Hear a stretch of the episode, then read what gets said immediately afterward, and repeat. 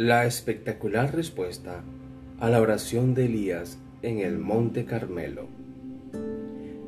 Este es el audiolibro La oración. Estamos en el capítulo 13, parte 15.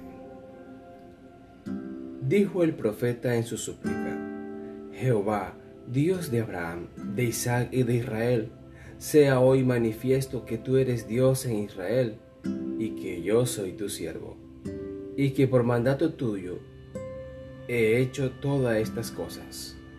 Respóndeme, Jehová, respóndeme, para que conozca este pueblo que tú, oh Jehová, eres el Dios y que tú volviste atrás el corazón de ellos. Sobre todos los presentes pesaba un silencio opresivo en su solemnidad.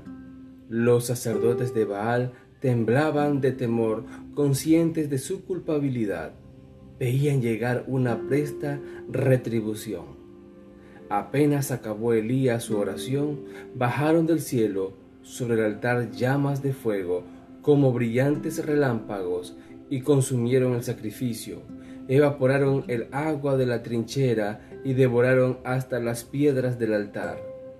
El resplandor del fuego iluminó la montaña y deslumbró a la multitud en los valles que se extendían más abajo, donde muchos observaban, suspensos de ansiedad, los movimientos de los que estaban en la altura, se vio claramente el descenso del fuego, y todos se quedaron asombrados por lo que veían. Era algo semejante a la columna de fuego que al lado del mar rojo separó a los hijos de Israel y de, de las huestes egipcias las oraciones de Elías reclamando por fe las promesas de Dios. Una vez muertos los profetas de Baal, quedaba preparado el camino para realizar una poderosa reforma espiritual entre las diez tribus del reino septentrional. Elías había presentado al pueblo su apostasía, lo había invitado a humillar su corazón y a volverse al Señor los juicios del cielo habían sido e-, ejecutados. El pueblo había confesado sus pecados y había reconocido al Dios de sus padres como el Dios viviente. Y ahora iba a retirarse la maldición del cielo y se renovarían las bendiciones temporales de la vida. La tierra iba a ser refrigerada por la lluvia.